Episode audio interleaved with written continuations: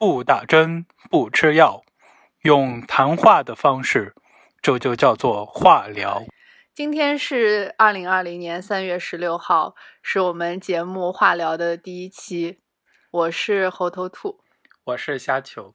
我现在我们处在一个非常特殊的时期，现在是新冠肺炎的疫情期间。然后我们两个人住在英国伦敦，伦敦现在它的呃病例数字正在攀升。然后我们做这个节目的主要目的，就是为了让为了让国内的。朋友有一个看英国笑话的更直接的渠道，也是为了让大家了解一下我们在这种半隔离情况下的一种生活状态，水深火热的生活状态。我们两个人现在已经呃都在家工作了，当然是公司希望呃就是公司要求的，我们呃能够在家工作的人都在家工作，所以我们两个人已经开始在家工作。其实就是我们看现在呃伦敦每天它的增长数。似乎相比于欧洲大陆的其他国家，它也不是那么的夸张。是因为英国政府就因为英国疫情开始比较晚嘛，毕竟还是有海陆阻隔，陆路没有那么方便，所以就没有暂时还没有完全就是就跟意大利之间的交通还是没有那么顺畅，所以没有法国和德国严重吧。但是英国政府就他一直在强调要 do the right thing at the right time，但就不像是说一种。有意的一种政策为有意为之的一种政策，更像是一种侥幸心理吧。但是你不觉得他的这种讲法是有一定道理的吗？如果他过早的实施实施，比如说实施一些隔离措施，那么民众也会怀疑说，你这样的措施是不是合理的？因为民因为像比如说现在法国、意大利、西班牙这些国家，他们已经开始全面的关闭餐馆。呃，酒吧，但是我觉得在欧洲的文化里面，这些场所是非常对于每每个人的平常生活是很重要的。所以，如果假如说英国政府他现在在疫情的早期阶段就开始强制进行这些措施，那么他们会不会，比如保守党政府会不会收到一个更加负面的反馈？会收到更加负面反馈是没错，但是现在的疫情是指数增长期间啊，所所谓的英国现在说是早期。其实到走到法国那一步，离法国只差一个星期了，离意大利只差三个星期了。这是今天那个 NHS 英格兰的那个相当于总，应该说总监督自己说的。他说以前我们认为我们离意大利差四周，但现在数据看来，我们离意大利可能只差三周。所以就这个政策提前一周两周实施，真的说对民众的心理影响会有多大的反？但是能就是能把疫情就提前控制住。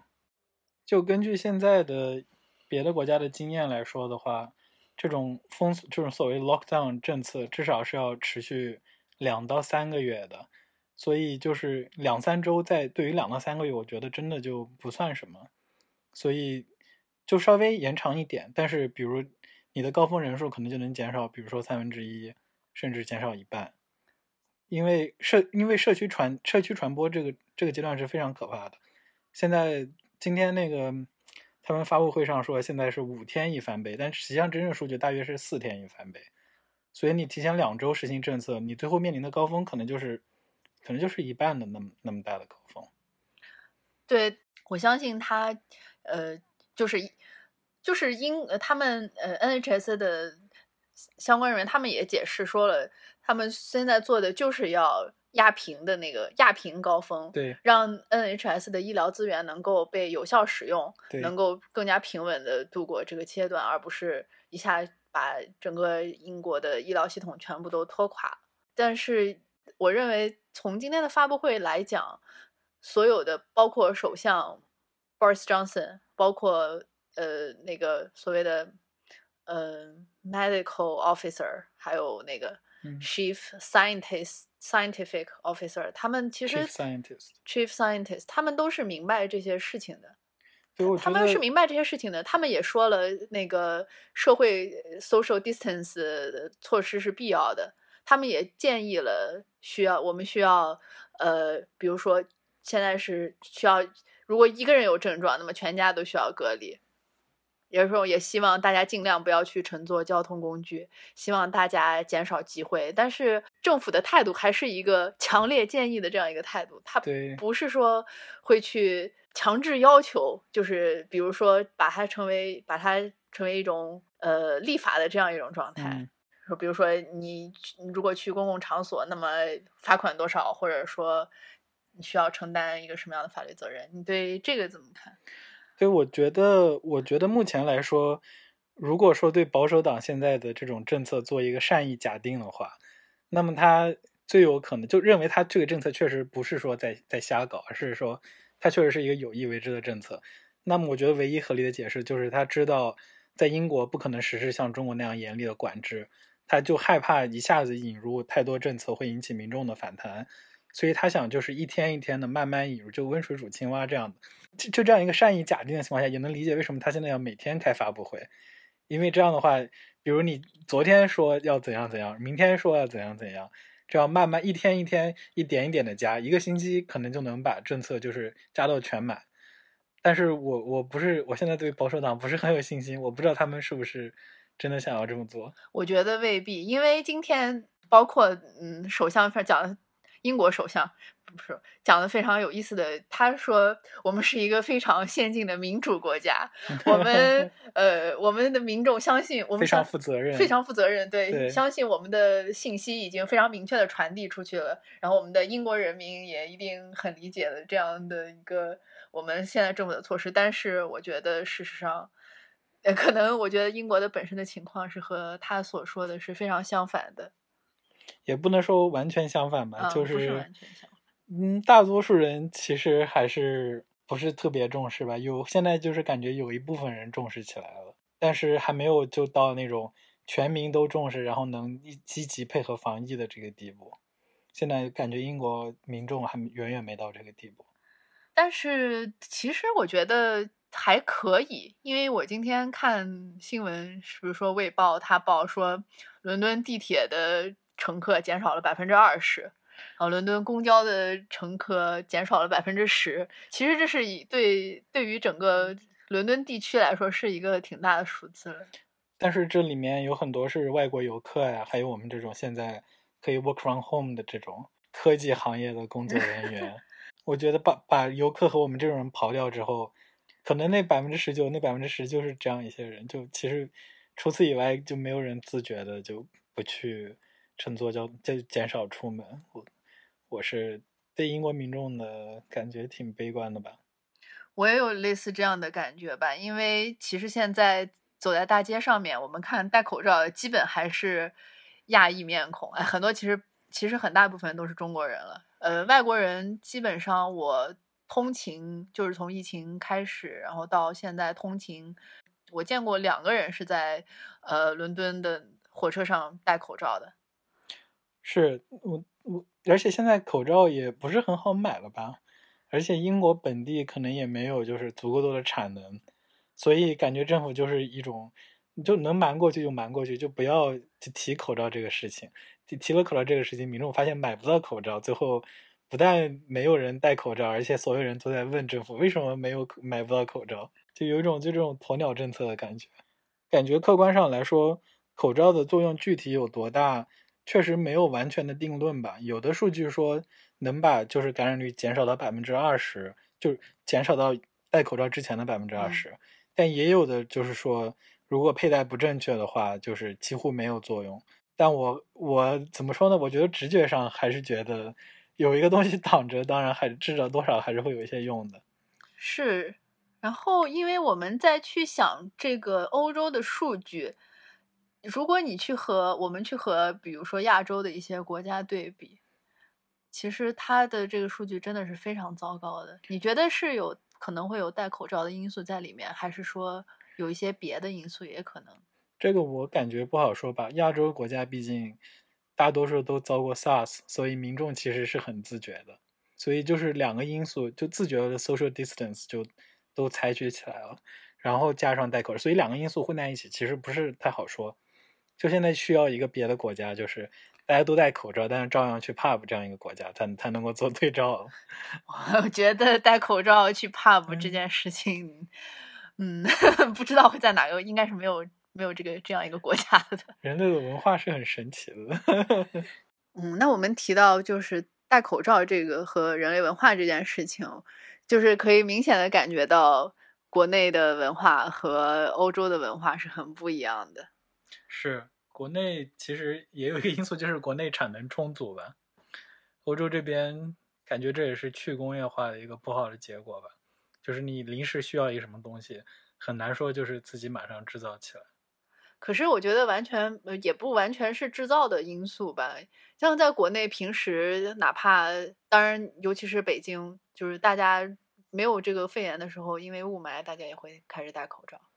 啊，那倒也是吧。所以就是现在当务之急是把欧洲的那个空气污染搞上去，形成人人戴口罩的风尚。但我在想，如果这件事情发生过之后，就像你说的，亚洲国家都经历过 SARS，那欧洲国家经历过嗯这个 coronavirus 之后，你觉得会不会说欧洲国家也开始形成这种戴口罩的风气？如果他们有呃口罩来源的话，对我相信会有一些改变，但具体多大就不知道了。我觉得这个事情过后，欧洲肯定至少会有一部分人就说，我们现在要戴口罩保护我们的生命健康。但是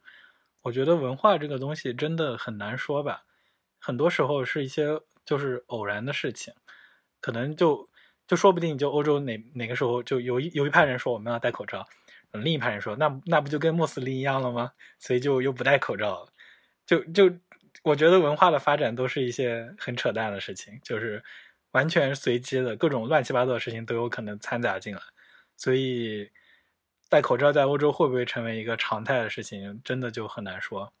那。这种自我隔离，然后和大家进保持社交距离的这种模式，你觉得会不会成为一种传统？比如说，如果有下一次的流行病大爆发的时候，大家会不会自觉的，呃，在家工作，然后不不不到处去乘坐交通工具，不主动接触，不参加大型集会？我觉得很大程度上还是要看就是欧洲这一批最后的响应结果吧，以及就是。媒体会怎么报道吧？我觉得这是很重要的因素。就是欧洲人到底会不会，包也包括美国人，会不会真的就反思自己的生活方式？不知道最后媒体出来会是一个什么样的结果。可能最后数字上很数字上很惨烈，但是媒体就报不痛不痒的报道，这样的话也不会引起反思。我感觉就是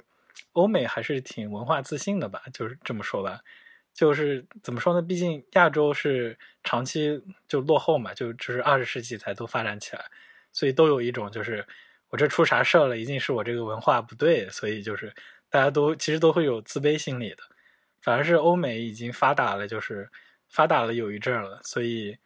其实是这种就有一种就是盲目自信的感觉。所以整体来说，我觉得现在真的亚洲的文化是比欧美的文化可塑性更强一些的。嗯，就像我们之前其实也在私底下聊过，嗯，尤其是这边的民众，然后去看中国发生肺炎的事情，就会他们就是一种呃，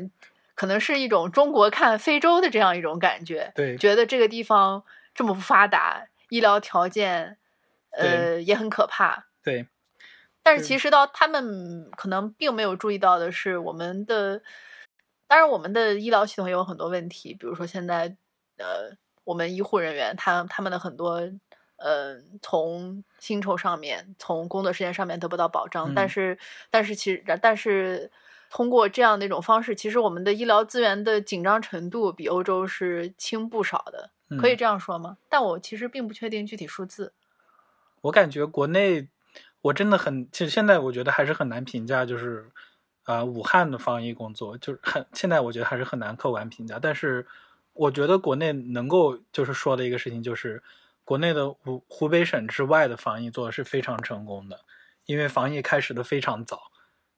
因为怎么说呢，就是你在国内看到一个新闻，就说武汉爆发肺炎了，然后我们要马上采取措施，所有的人内心就会自动的动员起来。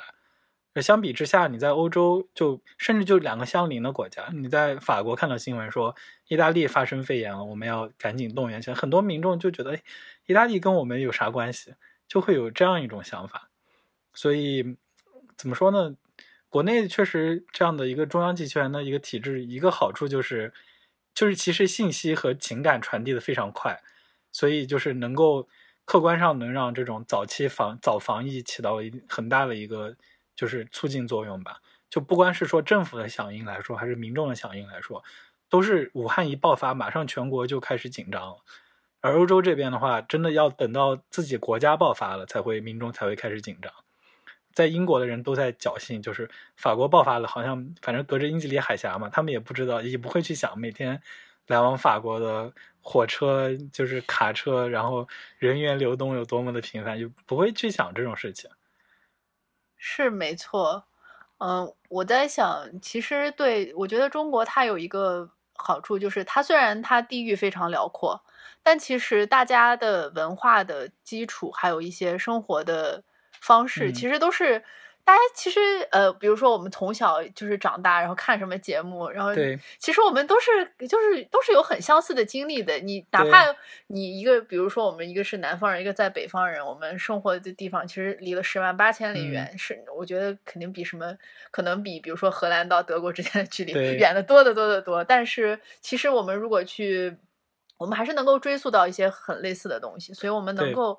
就是产生这种疫情爆发了，然后我们会去处理的这样一个共鸣。但欧洲就是完全不一样，欧洲他们甚至在研究，比如说这个意大利为什么意大利最早进行那个呃对中国禁飞，为什么爆发了？说是他们的生活习惯的问题，因为他们见面都是要打招呼，要亲两下脸，对，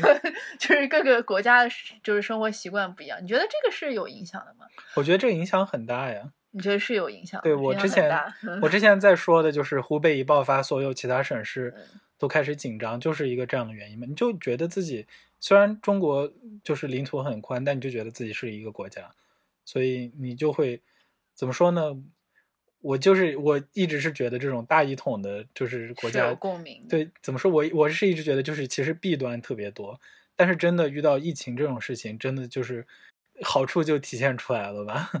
嗯。那就是谈到一个这样的问大一统这样的问题。那其实我们之前就是前几年经常听到的词，比如说全球化，嗯，就是所以所以说我们建就是这建立了很多，比如说世界级的机构，比如说 这个我们疫情很疫情里面大家听到很多的那个，比如说是世界卫生组织，对。但世界卫生组织在中国爆发疫情之后，也对其他世界上其他国家多次示警。其实它是一个起到一个这样一个作用的。这样的一个机构，但是为什么，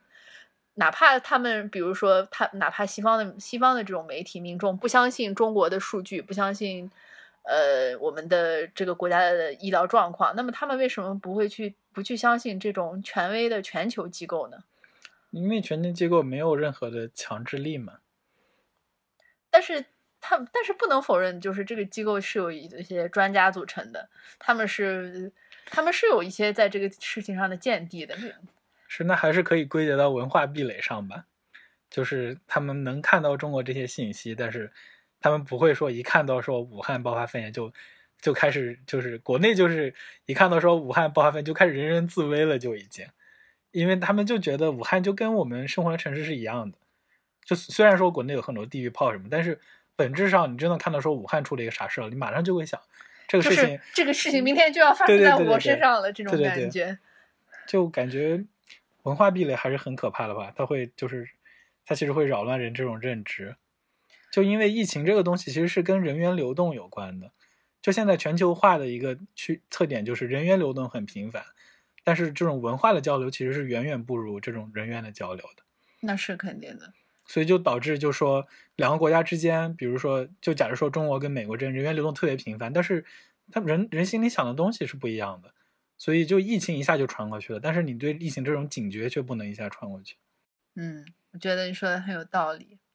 所以现在已经有人在提所谓的第一波全球化这个词了嘛？就是他认为，就是我们现在经历的全球化是第一波全球化，这一波全球化已经就是到穷途末路了。这一波全球化的问题就在于，就是都是资本和人员的流动，但是没有这种真正的这种文化上的流动，所以有人就在说，就是我们以后还会迎来第二波全球化，那个时候可能就要建立世界政府啊什么之类的。就所以，我就感觉，这有一种话说天下大事，分久必合，合久必分的感觉。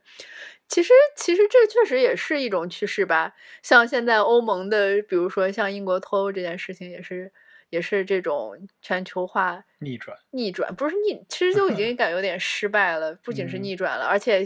你看现在疫情爆发之后，德国都宣布关闭和瑞士和一还还有和哪个国家？和和瑞瑞士奥地利所有的的陆上边界，对所有的边对所有的边境了。所以这是一个其实分崩离析是一件很快的事情。我觉得关闭边境是对的，就算这个其实怎么说呢，这就它有一定的象征意义，就觉得好像这个国家要自我就是互相之间要隔开。但我觉得，就如果欧盟能够统一起来说，我把内部边境就申根条约暂时作废，就是这样，反而其实是一个欧盟团结协作一个很好的例子。但是，但是目前现在完全不是这样子，尤其是看到新闻，比如说，嗯，德国又把瑞士的口罩扣了，把嗯意大利的口罩扣了，把意大利的口罩扣了，甚至都找都找不到了。对，就感觉 现在就世界上每一每一次的这种危机都会就是冲击欧盟，感觉欧盟也是挺惨的，就是总不管发生什么危机，都是一种风雨飘摇的感觉。因为我觉得欧盟它并不是一个非常，它不是它并不是一个非常坚固的一个组织。我我觉得是它，因为它里面还有一些大国，其实还是一些大国领导，然后这些小国它加入欧盟是有一些出于他们是要就是满足欧盟的一些条件，相当于是就申请大学一样，就是我满足这个这个的条件哦，那你现在可以加入欧盟了，这样一种感觉。是我觉得就是欧盟现在探索这种模式，其实是怎么说呢？是人类历史上没有，其实说他追求这种理想，就欧盟追求的这种多边多文化这种模式，其实人类历史上没有真正成功过的。人类真历史上真正成功，都是一些因为一些就是短暂的外界因素临时团结起来的，就是这种各个成员之间平等呀，然后大家有事儿好商量呀。比如说英国的战时政府，对这种长期 长期存在其实是不多的。就你要说历史上有什么例子的话，就真的就屈指可数，就几乎没有长期稳定存在的政权是处于这样一个模式。就要么就是其中一些地区就是压制其他地区，比如像英国，英国本质上英格兰当然是地位最高的，嗯要么就是说你有一个强有力的中央政府，把所有的把所有的地方政府全就全部凌驾在地方政府之上，包括像现就我们现在大多数国家其实大基本上是这样一个模式嘛，就不是说完全凌驾吧，是说就在两两方就中央和地方争执不下的时候，一定是中央说了算的。比如像像美国就是其实就是这样，虽然美国是联邦制，然后很多很多小事其实当然中央政府是不管的，但是美国真的出什么大事了，联邦政府一般来说权威还是比就州政府的权威还是要高一些。当然，虽然这是一个很复杂的政治话题吧，但是整整体上来说，美国这种模式是更倾向于就中央政权力还是要稍微高一些的。而现在欧盟探索一种模式，就是说我欧盟作为一个就是中间的斡旋的一个机构，但是最终还是要所有成员就大家真心诚意的来就是同意就办一个什么事情。但是我觉得他的问题在于，他的所有成员，他的位置并不是平等的，对，嗯，所以我觉得他的这种模式的探索是有一定程度上是失败的。因为客观上来说，就这种这样一种理想其实是不能实现的嘛。就凭啥？为什么一个就是，比如像那个，就列支敦士敦，就是一个几百，我都不知道有没有几百万人的一个就是小国，就相当于一个德国城市的人口，就是他的利益，就说句直白的，当然没有就是其他就德国几几几百几千他人口的人的利益重要呀。如果就说什么事情都要都由列支敦士敦人说了算的话，这肯定是要乱套的嘛。除非是说列支敦士敦人跟德国人就是，就这还是回到那个就是文化之间没有真正沟通起来这样一个问题上。就是假定说你说欧盟，你随便哪个国家挑出来一个人，他们想法都是一样的，那么其实就无所谓了。就我已经完，如果已经完成一种文化上的同化了，那么谁来领导，其实大家结果都一样。对。但是这一点欧盟也是没有达成的。就欧盟一直强，他一直在追求一个矛盾的目标。就一方面，他希望能达到文化上一种统一，但另外一方面，他又希望保留各种各样就文化的多样性。就这两个目标之间，就是就理想矛盾，对理想很美好，但是就是当然，自古以来大家都有这样的理想嘛，就是我们都保留自己的文化，但是我们在一些重要的事情上能够达成一致。但这永远是一个怎么说呢？永远是会是一个动态。就是说我们永远要不停的去协商，不停的去达成找到共识。而相比之下，就是像我就干脆就是说，我们就强制我们大家都要这么想。这虽然就是一个很专制专制的一种方法，太太专制。但是但是反但事实上，我觉得这确实是一个更稳定的方法。就像就比如像现在中国，当然我觉得是最好的例子。当然这样弊端是很多的，所以我就我之前也在说这个弊端很多。但是我们现在在说这个抗击疫情这个事情，我觉得这是这是不可否认的。就是你真的说要达到到了这种要管控的这个程度，当然是所有人都是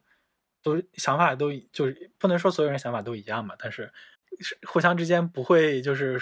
这个时候不再去说什么你呃我们要尊重所有人的想法，而是说有一个强有力的执行者说我们大家都这样做。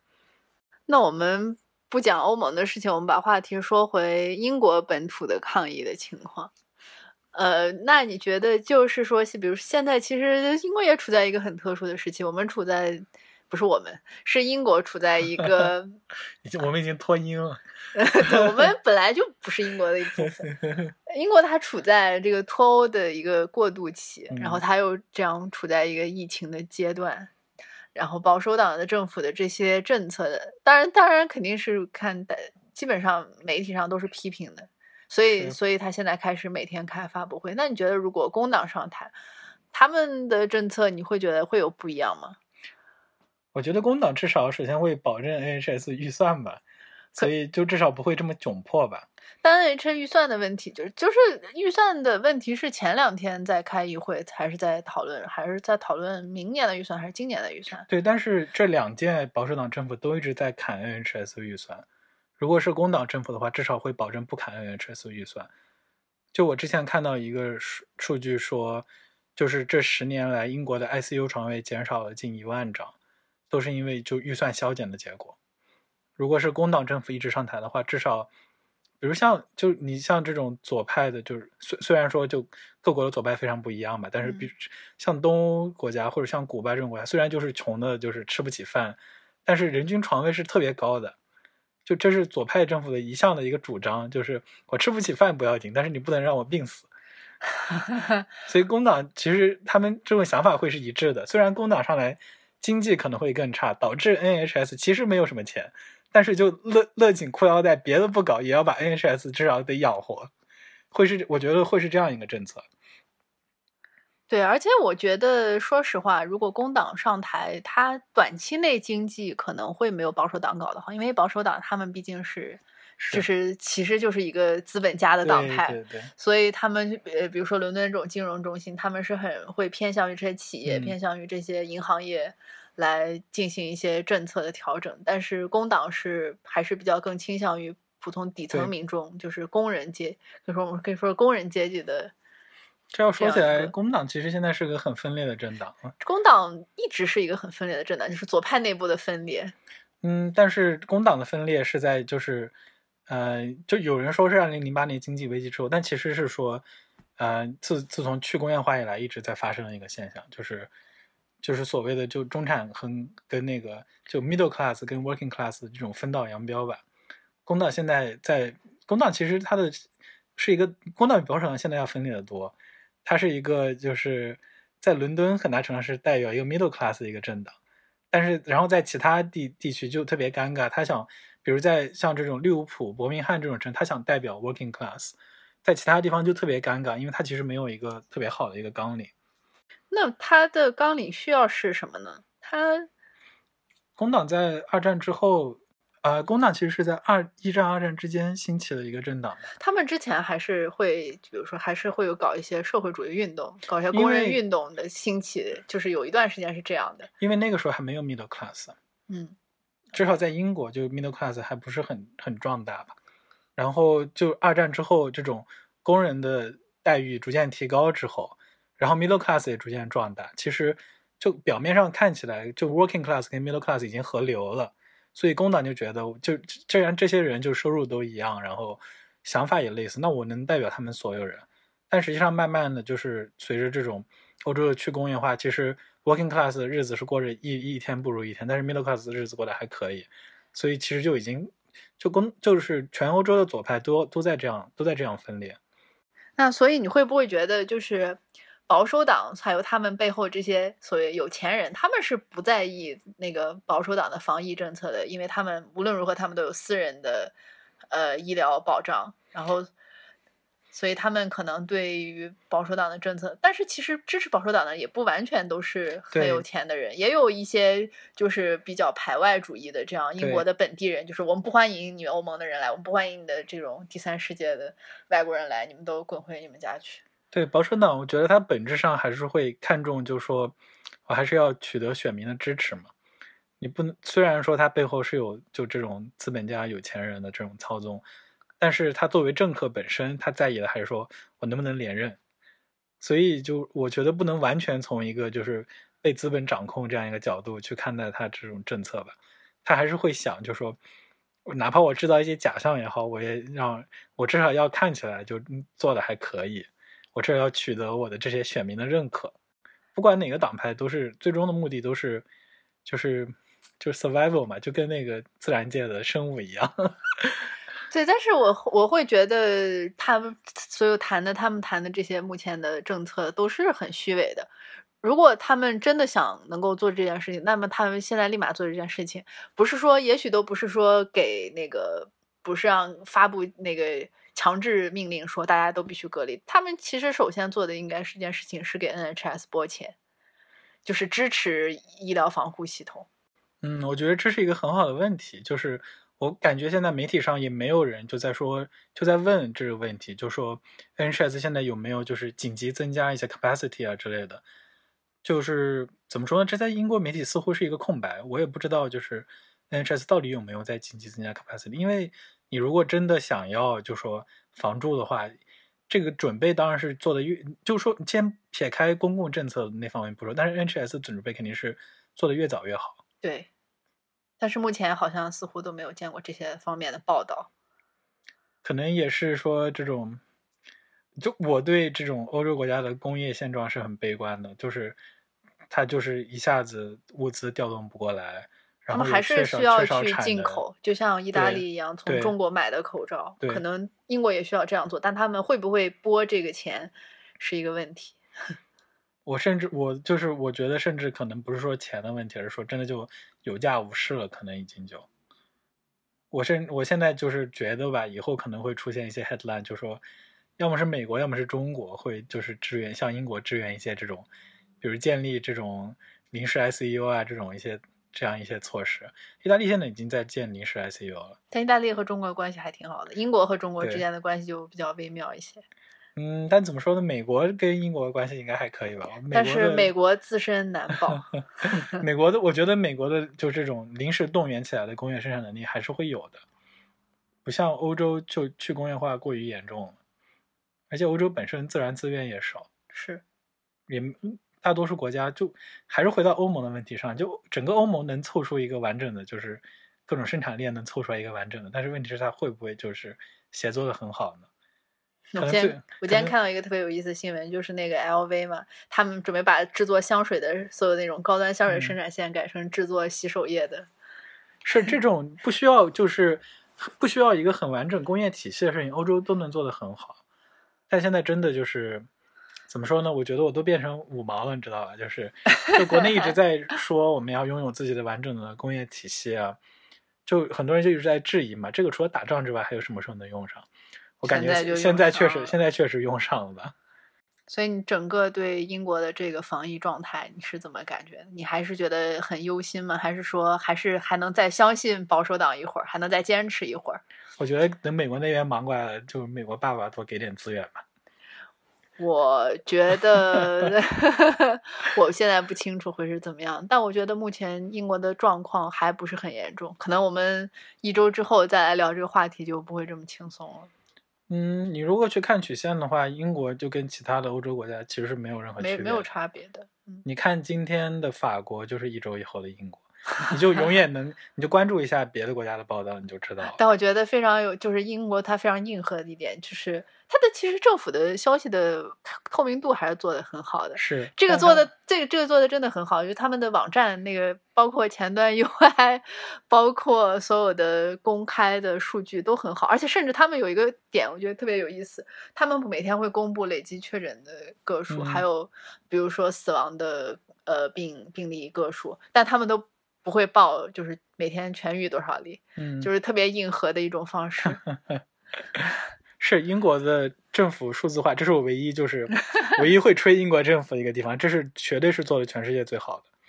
没有任何全世界没有任何国家的就是政府网站有英国的做的好。可能你不知道，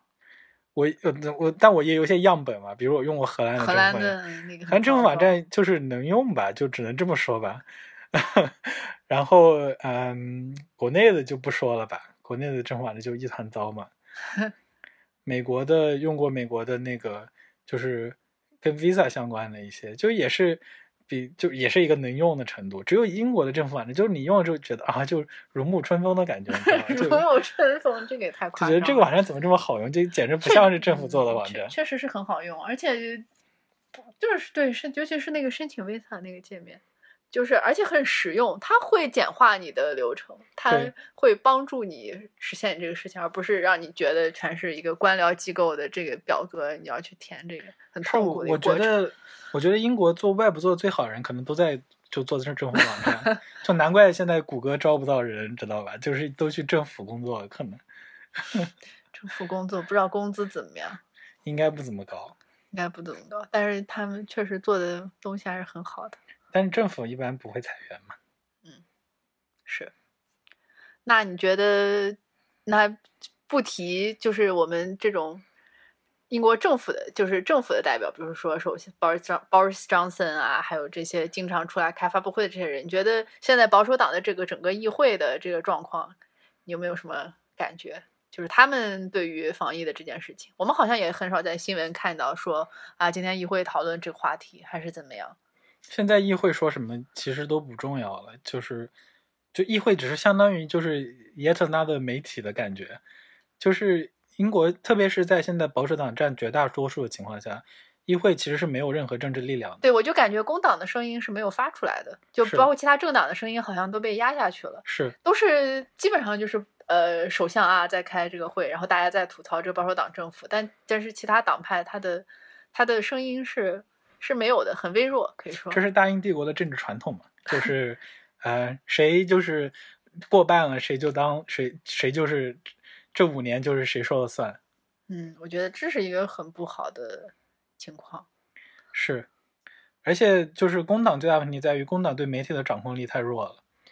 所以就甚至还混的还不如就他如果是在野党的话，他其实混的是不如美国民主党的。民民主党对媒体掌控能力还是很强的。对，因为我感觉共和党它主要就是一个 Fox，对英国，但是这那个民主党有很多 CNN，然后其他一堆那个左派媒体。其实媒体本来是左派的根据地嘛，但是英国就是被反转了。这个英国的这个整个都太奇怪了，我觉得是这就是英国，它是一个很奇怪的一个体系。是，